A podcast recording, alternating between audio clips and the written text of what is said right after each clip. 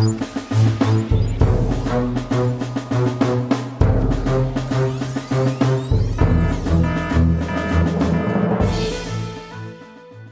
und herzlich willkommen zu einer neuen Sommerfolge von Das Universum Folge 56.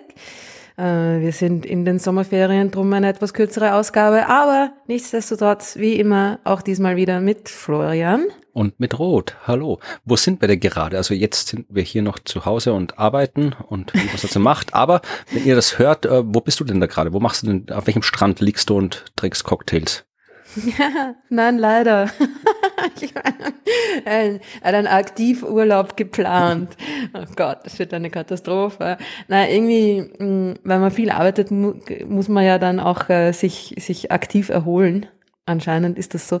Äh, ich werde jetzt noch gar nicht weg sein, aber dann, wenn ich weg bin, im August, werde ich in einem Faltboot die Donau runter paddeln Okay. Und zwar von Novi Sad durch Serbien durch an Belgrad vorbei und ähm, dann die bulgarische Donau entlang bis nach äh, Rouge oder Rus oder wie man wie auch immer man es äh, tatsächlich ausspricht. Drei Wochen. Der einzige Ort, äh, den ich kenne äh, auf der Strecke ist Novi Sad. Da war ich tatsächlich schon mal. Das ja. war sehr schön dort. Die haben eine sehr, sehr, warst du schon mal dort?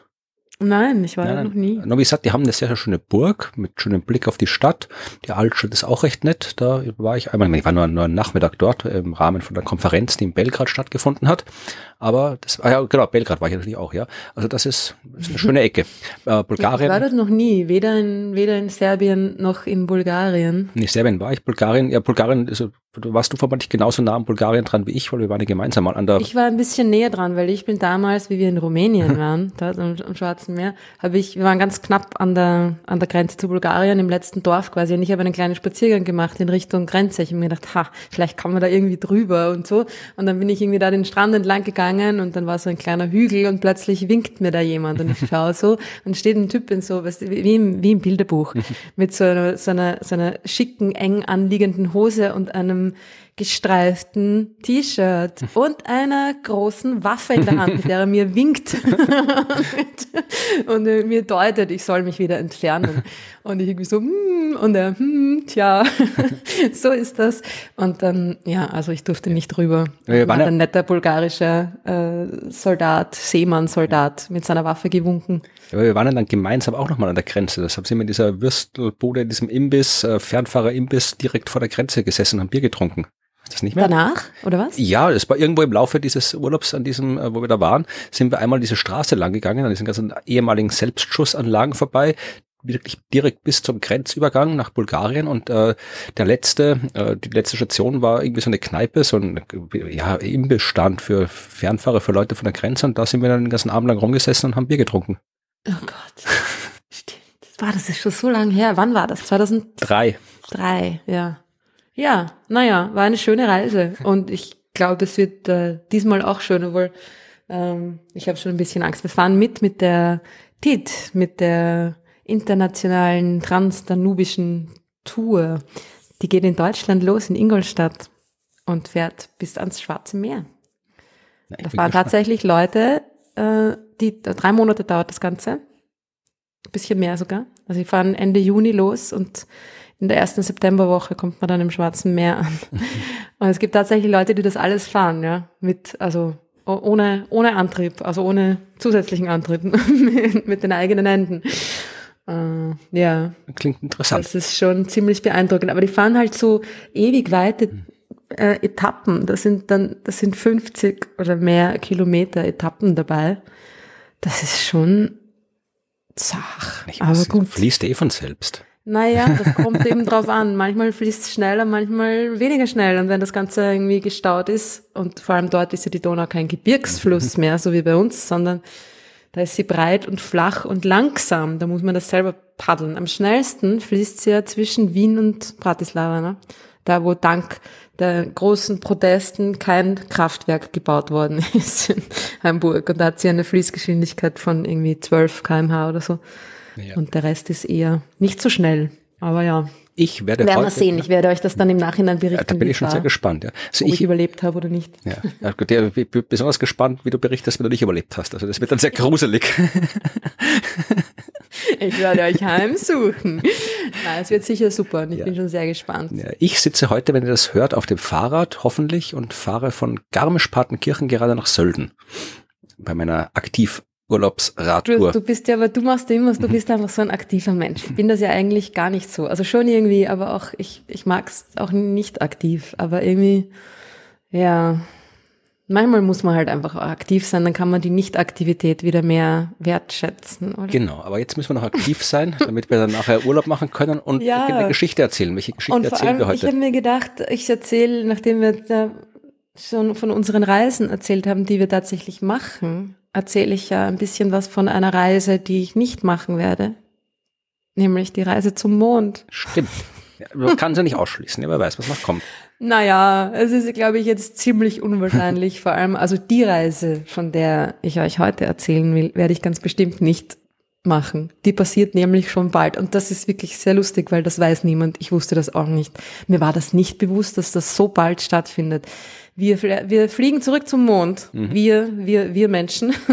also nicht wir zwei, aber äh, ja. Und die Leute, die sich in dem letzten Astronautencall der ESA da beworben haben und weitergekommen sind, im Gegensatz zu mir, da könnte es sein, dass der eine oder die andere, die da dabei ist, auch dann am Mond dabei sein wird. Ja? Und das ist wirklich bald. Artemis, Hm. die Mondmission, die Zwillingsschwester von Apollo und mh, Göttin des Mondes, also sehr passender Name und diesmal natürlich auch ein Frauenname, weil eine Frau zum Mond fliegen wird, ganz bestimmt. Das ist, hat die NASA irgendwie schon verlautbart. Es wird die erste Frau und die erste Person of Color zum Mond fliegen. Und zwar in, wenn's stimmt, halt dich fest, zwei Jahren Ja, das ist bald. beziehungsweise drei. Also in zwei Jahren werden Leute zum Mond fliegen, ohne zu landen und es soll tatsächlich 2025 die, naja, er- erste wiederholte Landung stattfinden. Es ist ja 50 Jahre her, ne? Dieses Ja, Jahr? ja. Nein, noch nicht. Nicht dieses Jahr im Dezember ist es 50 Jahre her, dass wir das letzte Mal Also am das letzte waren. Mal, ja, das erste Mal war, war schon 2019, aber ja, Das ja. erste Mal ist schon länger her, aber das letzte Mal, dass Leute am Mond waren, auf dem Mond spazieren gegangen sind, war im Dezember 1972. Mhm. Und das ist, äh, ja, äh, erstaunlich lange her. Und es ist natürlich jetzt äh, höchst, höchst an der Zeit, dass wir zum Mond zurückkehren. Und die NASA möchte eine nachhaltige Präsenz auf dem Mond etablieren. ja. Wie wird die ausschauen? Und Hab, stellen Sie da Recyclingmülleimer auf, oder? ja, genau. Ja und nein, kann ich da nur drauf sagen, ja. Also es ist, es ist ziemlich cool. Und ich habe irgendwie, man, man hat das so im Hinterkopf, ah ja, da gibt's diese Mondmission, die wird dann irgendwann. Und ich habe mir gedacht, ja, 2030 oder so, ja. Ich habe mir echt gedacht, dass es viel weiter noch in der Zukunft liegt. Aber nein, es hätte die erste Mission ja, oder die, die, die erste Expedition, die zur Artemis-Mission gehört, schon starten sollen und ist jetzt natürlich wegen diverser, naja, auch wieder pandemiebedingt und so weiter, äh, sonstiger ähm, Verzögerungen, die es immer gibt, ja, verschoben worden auf Ende Mai. Das ist jetzt natürlich blöd, dass wir darüber reden, weil ähm, es, ist, es ist schon passiert. Das ist die Capstone. Mission. Ui, jetzt habe ich das Akronym verraten. Hätte ich dich raten lassen sollen, wärst Cap- nie drauf gekommen. Die, die Mission heißt Cislunar Autonomous Positioning System Technology Operations and Navigation Experiment. Klingt gar nicht mal so Sinn. Also es ist tatsächlich irgendwie. Nicht sinnbefreit, nein. Ja, also es klingt nach nach dem sinnvollen Ding und dann Capstone. Also da hat sich wer mal was, hat sich wer gut überlegt. Genau. Die, aber ich finde, das, das beste Wort in dem Ganzen ist Cis-Lunar, Cis-Lunar, die Cis-Lunare ähm, Expedition. Das ein, also es sollen Leute am Mond landen, aber nicht nur. Es ist keine eben einmalige Geschichte, sondern es soll eine nachhaltige Geschichte werden. Und um eine nachhaltige Präsenz auf dem Mond zu etablieren, braucht man eine Raumstation, eine Mondstation. Also was machen jetzt? der Plan. Genau. Also was machen Sie jetzt genau bei dem, was jetzt vermutlich schon stattgefunden hat? bei dem, was jetzt schon stattgefunden hat, diese Capstone-Mission, ja. ist die, die das Orbit der geplanten Mondstation überprüfen soll. So, also. was rumliegt, oder?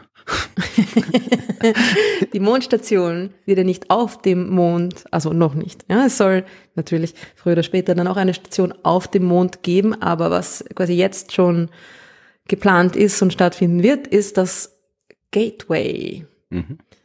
Äh, das Lunar Orbital Platform Gateway, formerly known as Deep Space Gateway, wäre so viel cooler gewesen. Ne? Manchmal denkt man sich auch, NASA, was ist mit euch? Ne? Also ähm, die eine Orbitstation um den Mond, ja. Kurz Gateway. Das Gateway soll eben in einem sehr interessanten Orbit um den Mond fliegen. Und dieses sehr interessante Orbit wird von Capstone quasi ausgecheckt. Ja, ob das auch wirklich so ist, es wird die, die Stabilität des Orbits, des ausgerechneten Orbits überprüft. Es ist nämlich ein sehr komplexes Orbit und wir kennen diese Art von Orbit schon. Ihr aufmerksamen Das Universums Podcast-Hörerinnen wisst schon, was ein Halo-Orbit ist. Genau. Ein Orbit um den Lagrange-Punkt eines Systems, also ein Orbit um einen leeren Punkt im Weltraum.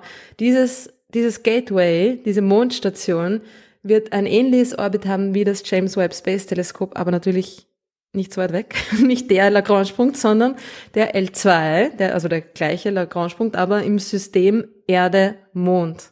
Mhm. Das heißt, das Ding wird sich im cis-lunaren Raum, also im Raum jenseits des Mondes, befinden und um den L2 von Erde Mond reisen. Also ein bisschen quasi weiter weg sein als der Mond. Und das wird in einem sehr elliptischen Orbit, eh auch wie das, wie das James Webb hat, ja, ein sehr elliptisches Orbit, ne? einmal näher dran, einmal weiter weg, äh, um diesen L2 kreisen.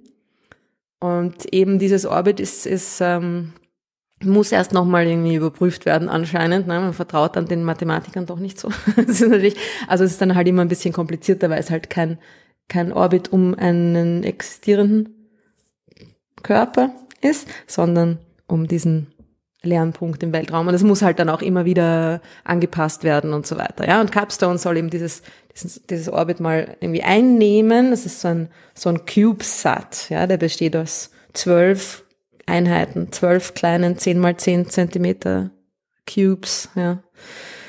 Und wird eine Verbindung zum Lunar Reconnaissance Orbiter herstellen, der ja um den Mond mhm. herum fliegt, ja.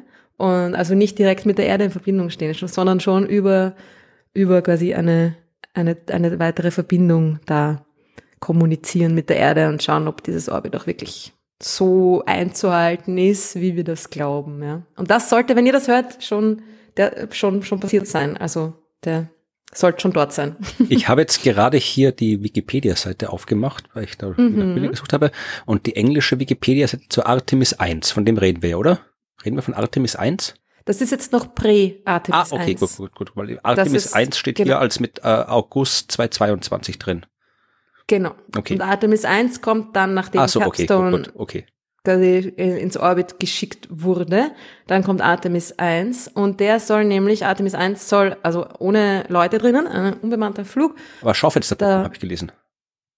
Tatsächlich? Sie sagen hier, also wie gesagt, Wikipedia, ich habe es jetzt nicht nachrecherchiert, äh, ist die, die Orion-Kapsel, von der wirst du wahrscheinlich gleich erzählen, mhm. wird mit einem kompletten äh, Life-Support-System ausgestattet sein und mit Sitzen, aber es sind keine Menschen drin, dafür zwei äh, Mannequins, also äh, ja, Schaufensterpuppen. Tatsächlich. naja, Schaufenster. Sie werden nicht so mit so gestreckten Gliedmaßen irgendwie. Ja, weiß man's. Es werden wahrscheinlich einfach so, ähm, ja, Menschenmodelle sein. Ah, wusste ich nicht, ja. Okay, na, die, die Orion-Kapsel, das ist die, die Raumkapsel, die extra entwickelt wurde, natürlich für diese neue Mission. Und die soll dann natürlich auch die Leute äh, zum Mond bringen und ins Mond, ins Mondorbit vor allem bringen. Und Artemis 1 ist aber noch der, quasi der Testflug, ja. Nachdem Capstone das Orbit ausgecheckt hat, wird sich Artemis im August, das ist wieder so ein not earlier than, ne? Es wird nicht vor August 2022 stattfinden, hoffentlich im August 2022. Also während ich die Donau runterpaddle, yeah. ähm, genau, das Ding in den, in den Mondorbit ähm, ein, einbiegen, eben diesen, dieses cislunare Halo Orbit, sechs Tage, ja, und dann wieder zurück. Und das wird vermutlich dieses Jahr noch stattfinden. Das ist schon cool, oder? Ja. Und dann 2024, zwei Jahre später. Artemis 2. Artemis 2. Nicht mehr mit Schaufensterpuppen, sondern mit vier Personen an Bord. Nochmal quasi das gleiche, ohne Landung. Also, ja, das ist die undankbare Rolle. Also, ich meine, nicht undankbar, man darf sich nicht beschweren, würde ich auch gerne machen, aber ohne Landung ist mal irgendwie so, danke, ich schaue nur. Drei aus den USA und eine Person aus Kanada. Das steht auch schon fest. Das steht in der Wikipedia. Ich habe jetzt nicht mehr recherchiert, ich habe jetzt einfach die Wikipedia offen, während ich redest, weil ich mir Bilder angucken will. Also äh, hier steht, dass tatsächlich irgendwie äh, der, der Lead Astronaut ist amerikanisch und dann, ja, der ist halt nur TBA steht überall da, aber drei, drei NASA und einmal CSA. Okay, verstehe. Ja, also noch keine, noch kein neuer Astronaut von der ESA dabei, aber dann gibt's die Support Missions, also dann werden alle möglichen Module mal raufgebracht in diese Umlaufbahn. Das, das Gateway wird quasi vorbereitet. Und da wird das Antriebsmodul raufgeschickt und das hat dann äh, Solar Electric Propulsion, also ein Ionenantrieb. Cool, ich finde, das klingt immer so Science-Fiction-mäßig. Ein Ionenantrieb. Der Ionensturm ist Science-Fiction. Aber ich finde Ionenantrieb, aber es klingt total futuristisch, oder? Also ich finde das schon cool. Also es ist irgendwie, also es ist eigentlich gar nichts Futuristisches, es werden halt einfach nur ähm, Ionen erzeugt. Das wird, da wird irgendwie Solar Electric, also Sonnenenergie verwendet, um Elektrizität zu erzeugen, die dann Gasatome, ich glaube Xenon ist es, ja. wenn ich das recht gelesen habe, äh, da ionisiert und dann die in den elektrischen Feldern beschleunigt werden und raus, raus ähm, pfeffern quasi und so das Ding beschleunigen. Also es reicht nicht für einen Start von der Erde, aber im, im, ähm, im Raum, im interstellaren Raum hätte ich fast gesagt, so weit sind wir noch nicht, ähm, interplanetaren Raum ist es, ist es genug um da rumzufliegen. Und das wird dieses Lunar Gateway quasi machen. Das wird so einen Antrieb haben. Und dann kommt natürlich auch das, das Habitat-Modul, das, das, das uh, unter Druck stehende, das Pressurized Module, wo dann die Leute drinnen sich aufhalten. Und das Human Landing System Starship, das von SpaceX entwickelt wird, kommt auch schon rauf. Und das ist natürlich ein bisschen, also ich meine, ich weiß nicht, wie es dir dabei geht, ähm, ich finde es ein bisschen riskant, sich da auf eine private Firma ja, zu verlassen. Weiß man nicht, wenn Elon Musk jetzt hier wieder welche komischen sozialen Netzwerke kauft und er sagt, sorry, mhm. ich habe kein Geld mehr für, für Raumschiff, dann muss wer anderer bauen. Blöd da.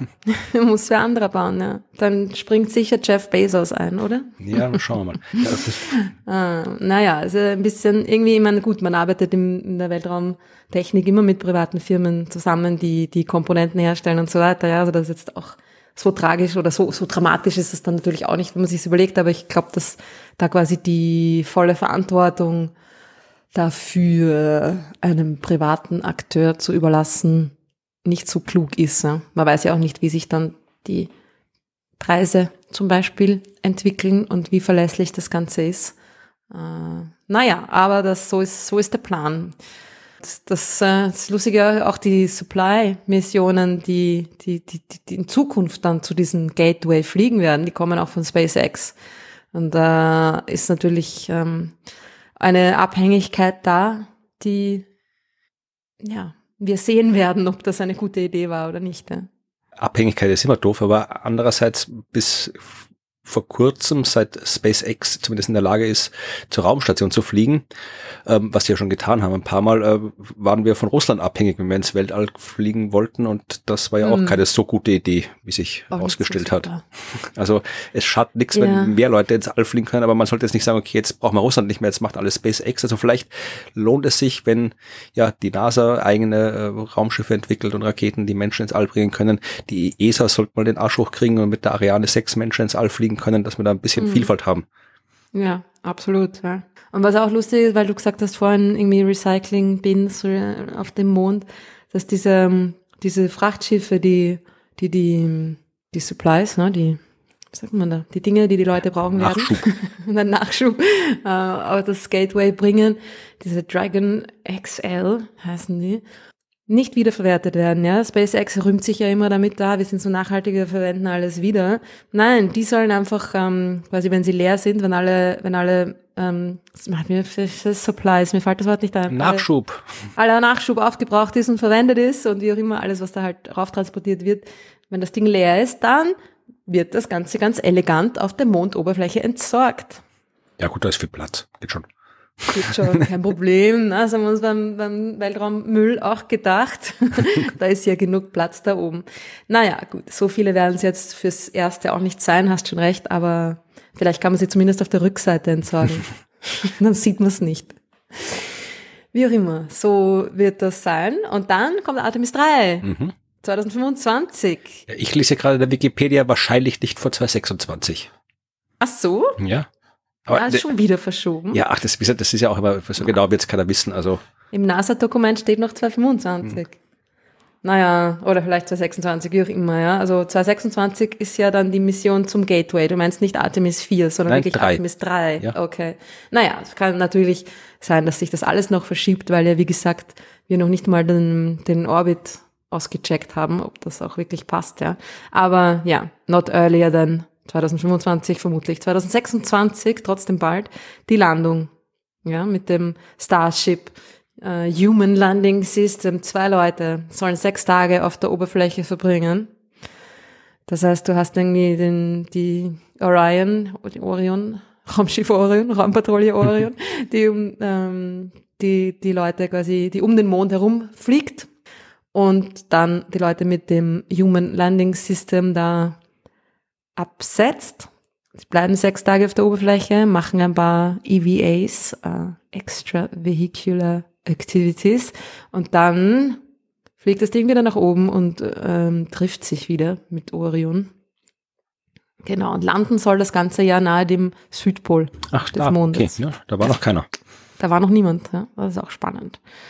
Das heißt, da, ja, also auch wenn es erst 2026 ist, das ist in vier Jahren, ja. Ja, das kann man Sollen das ist absehbar. zwei Leute auf dem Mond landen. Ja, ich bin gespannt, ob das wirklich so ist. Ja. Und Artemis 4, das ist dann ein Jahr später, wann auch immer das dann sein wird, fliegen dann Leute zum Gateway und bevölkern die, die Mondstation. Ja, das ist der Plan. Und dann irgendwie ist natürlich die Frage, was passiert weiter? Diese Artemis die 5. weiteren Artemis 5, 6 und 7 oder sogar 8, Moment mal, 8, genau. Weitere vier sind schon proposed, aber noch nicht aus, ausgeplant. Also was es da geben wird, ist noch ein bisschen unklar, aber die, die Idee ist, dass dann ähm, natürlich viele Landungen stattfinden werden, dass äh, Rovers und Habitate auf die Mondoberfläche gebracht werden, allerhand Instrumente und so weiter und Resource Extraction Equipment. Also Schaufel. sollen genau Ein Kübel. Scha Kübel, Schaufel, kann man ein bisschen Sandburg bauen auf dem Mond und vielleicht das die eine oder andere wertvolle Ressource mitgehen lassen. Also das ist natürlich dann auch die Idee, wirklich auf dem Mond ähm, Ressourcen abzubauen. Für die Erde oder fürs Gateway oder für den Mond? Hui, äh, gute Frage. Ja, I don't know. Ach, Na, in okay. erster Linie mal für, für zur, zur Untersuchung, würde ich sagen. Aber wenn das, wenn die erste Phase abgeschlossen ist, ist wahrscheinlich schon die Idee, dass da vermutlich zuerst in erster Linie mal eine selbsterhaltende Funktion von dieser Mondstation ausgeübt wird. Ja? Also vielleicht eben Wasser zum Beispiel, ne? das es ja am Südpol des Mondes gibt. Mhm. Das genauer sie dann in der Zukunft damit vorhaben, vielleicht macht ja deshalb SpaceX mit. sie Ich bin gespannt. Also Ressourcen versprochen. I don't know, das sind äh, Spekulationen, ja. ich habe ja auch schon vermutlich hier im Podcast die Serie For All Mankind empfohlen. Ich weiß nicht, ob Mhm. du sie mittlerweile geschaut hast oder nicht. Nein. Aber das ist dann, dann kommen wir langsam in diese Realität. Also ich hoffe nicht exakt in diese Realität, aber das ist ja so eine, ja, alternative Realität, die sehr nah an der echten Realität ist. Die fängt damit an, dass äh, nicht die Amerikaner, sondern die Russen die ersten, oder die Sowjets die ersten am Mond waren, wodurch dann die amerikanische Weltraumbemühungen noch deutlich intensiviert worden sind. Und dann hat man eben schon ja andauernd weitere Missionen gehabt. Und dann hatten die Amis so in einer Hauruck-Aktion, also in dieser Serie natürlich, in so einer Hauruck-Aktion so eine Basis auf den Mond gestellt, wo dann irgendwie drei Leute, ja, wer schlecht als recht existiert haben, aber daraus ist dann eben so eine Mondstation geworden, eine dauerhaft äh, besiedelte. Und die Russen waren natürlich auch auf dem Mond und haben dann da auch irgendwie eine Mondstation hingebaut und dann irgendwann endet das Ganze mit, ja, einer Schießerei auf dem Mond und so. Also es ist dann, dann, äh, ja, aber genau dieses Nachhaltige, also wirklich so Pendelverkehr zwischen Erde und Mond, das mhm. findet da alles statt in dieser Serie und vielleicht kommen wir dahin, vielleicht ohne Schießerei. Das wäre ganz nett. Ja, hoffentlich, ja. Genau. Na, das ist auch die Idee und das ist auch die Idee hinter diesem, hinter diesem Orbit. Na, man kann sich natürlich fragen, warum hat das Ding jetzt so ein komisches Orbit um L2? Man will ja auf den Mond, ne? Beim, beim Web ist es klar, man will dorthin, wo man weit weg ist von der Erde, wo man weit, weit weg ist von der Infrarotstrahlung der Erde. Aber beim Mond, ne? Und die Sache ist die, dass es sich von dort sehr leicht landen lässt. Also das mit, mit sehr, sehr leicht im Sinne von energieeffizient. Ja, das Ganze ist natürlich eine, eine Energiespargeschichte. Und es ist, dieses Orbit führt ungefähr in 3000 Kilometer Entfernung über dem Nordpol des Mondes an, seinem nächsten Punkt und dann ist es 70.000 Kilometer äh, weit entfernt vom Mond auf der anderen Seite. Ja? Und das dauert sieben Tage, bis man da einmal rundherum ist. Das heißt, ich kann irgendwie dann alle alle sieben Tage mehr oder weniger kann ich dann ähm, sehr energiesparend äh, ein, ein Landevehikel in Richtung Mondoberfläche bringen und von diesem, von dem Orbit kann es mit einer, mit einer geringen Geschwindigkeitsänderung quasi leicht landen und auch wieder andocken. Und auch das Beibehalten des Orbits ist sehr energiesparend. Das so, diese Halo-Orbits sind natürlich sehr energetisch sehr günstig.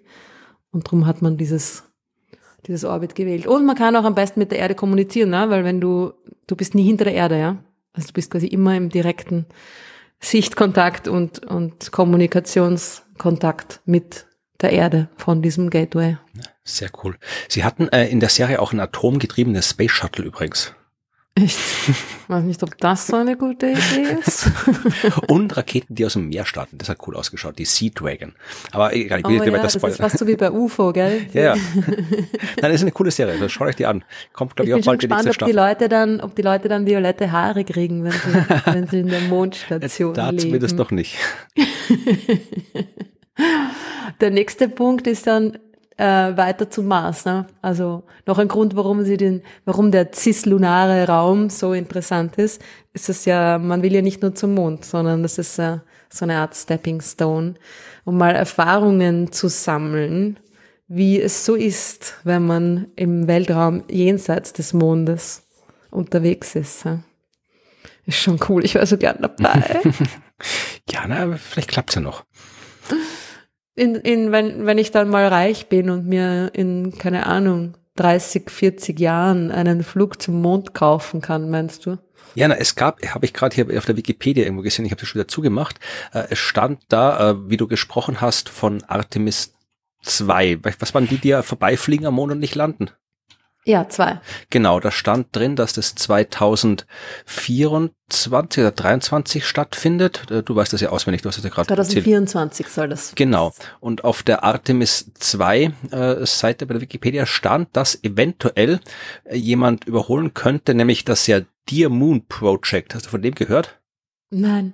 Dear Moon Project ist von SpaceX ein Projekt und da die machen genau das oder ist der Plan, dass genau das, dass eben ein äh, Dragon 2 Raumschiff äh, mit einer Falcon Heavy äh, gestartet wird und dann halt äh, Menschen, ich glaube sechs Stück, äh, paar, ein paar Passagiere halt, ja einmal um den Mond rumfliegen und äh, zumindest jetzt äh, soweit das jetzt hier äh, ich auf die Stelle rausfliegen kann, ist das vorgeschlagene Startdatum. Ja, das kann ja immer irgendwas sein, dann real, aber proposed ist es für 2023.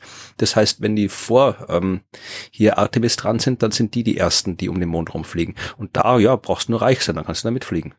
Oh nein, hier, Entschuldigung, äh, die Dear Moon Project Passengers will be Yusaku Matsewa, ein japanischer Milliardär, okay? Und der hat anscheinend eingeladen äh, sechs bis acht accomplished Artists und die hat er eingeladen. Ja, also musst äh, schauen, dass du accomplished Artist wirst, dann das was von einem Milliardär Ja. mit einem anderen Milliardär in den Weltraum. Ja. Was bringen. machen deine Ukulele-Künste? Hm, Reicht schon für Accomplished Artist. verbesserungswürdig. Artist ist man ja immer irgendwie, oder? Nein, überhaupt nicht. Das kommt ja auch von Kunst, von Können. Äh, mh, weiß ich nicht. Also dann hm, kommerziell finde das sehr fragwürdig. Und dann irgendwie selber mitfliegen, das ist ein bisschen. Es hat ja auch Matthias Maurer im dem Interview, also der jetzt deutscher Astronaut, der gerade auf der ISS war längere Zeit und wieder zurückkam, hat er auch in seinem Interview gesagt, äh, wo er gefragt wurde, wie es denn mit den Weltraumtouristen waren. Da war jetzt irgendwie so das ein rein Touristenflug, glaube ich, war ja Mhm. unterwegs. Ich weiß ja auch nicht, ob der mit SpaceX kam oder so, wahrscheinlich. Und er hat gefragt, Wem sonst. ja, und er hat gefragt, also, wie es dann so war mit denen und der hat dann ja, er muss halt natürlich diplomatisch bleiben und so. Er hat gemeint, es war viel Arbeit, sich um sie zu kümmern. Also wahrscheinlich, wenn, wenn das, wenn man ihn privat bei dem Bier fragt, vermutlich würde er was anderes sagen. Ja, ja, ich kann mir das gut vorstellen. Würde wahrscheinlich sein Gesicht in seinen Händen vergraben. naja, ich meine, vor allem, ah, es ist irgendwie so, was, wie kommen die Leute dazu, ja? Irgendwie, ne? Jeder, jeder Milliardär ist das äh, Versagen der Gesellschaft in Wirklichkeit, die Existenz. Nein, also die Leute, die Menschen als Menschen natürlich nicht, aber ihre, ihre Existenz als Milliardäre, finde ich, ist, ich meine, dass, dass es Leute gibt, die einfach so viel Geld haben, ist natürlich ja, Ja, eh, es ist ja, sollen sie, unfassbar. es reicht ja Oder? schon, wenn sie Millionäre sind, das reicht ja auch für das Leben. Es reicht eigentlich auch schon, ja. Also, und niemand kann irgendwie durch, äh, weiß ich nicht was, Arbeit Verdienste solche Geldmengen anhäufen, die irgendwie, was irgendwie gerechtfertigt wäre. Aber gut, das ist ja wahrscheinlich auch ein anderes Thema und machen wir mal einen eigenen Podcast. Wir müssen dann eine Milliarde Menschen hören und uns jeder muss einen Euro überweisen. So. Sonst machen wir es nicht. Gell? genau. Oder zwei, Ja. sonst wir müssen ja beide Milliardäre werden, sonst geht's hier ja nicht aus. Stimmt. Ja. Bis dahin paddeln wir Flüsse entlang und fahren mit Fahrrädern Berge hoch. Und äh, in der nächsten Folge gibt's dann eine nächste Urlaubs-Sommerfolge, die wir auch wieder vor dem Sommer natürlich aufnehmen. Und ja, ich weiß noch nicht, was ich da erzählen werde, aber vermutlich wird's wieder ein schönes, kurzes Thema geben, über das wir uns austauschen können, damit wir, Wir werden es auf jeden Fall in zwei Wochen hören. genau, damit wir dann in Ruhe unseren Urlaub machen können und ihr trotzdem was zu hören habt. Ja, so nett sind wir und das, Mhm. obwohl wir keine Milliardäre sind, ja. Wahrscheinlich nur deshalb, oder? Ja, mal schauen. Bleiben wir so, wie wir sind, weil wir sind eh ganz cool und unsere Hörerschaft ist auch ganz cool.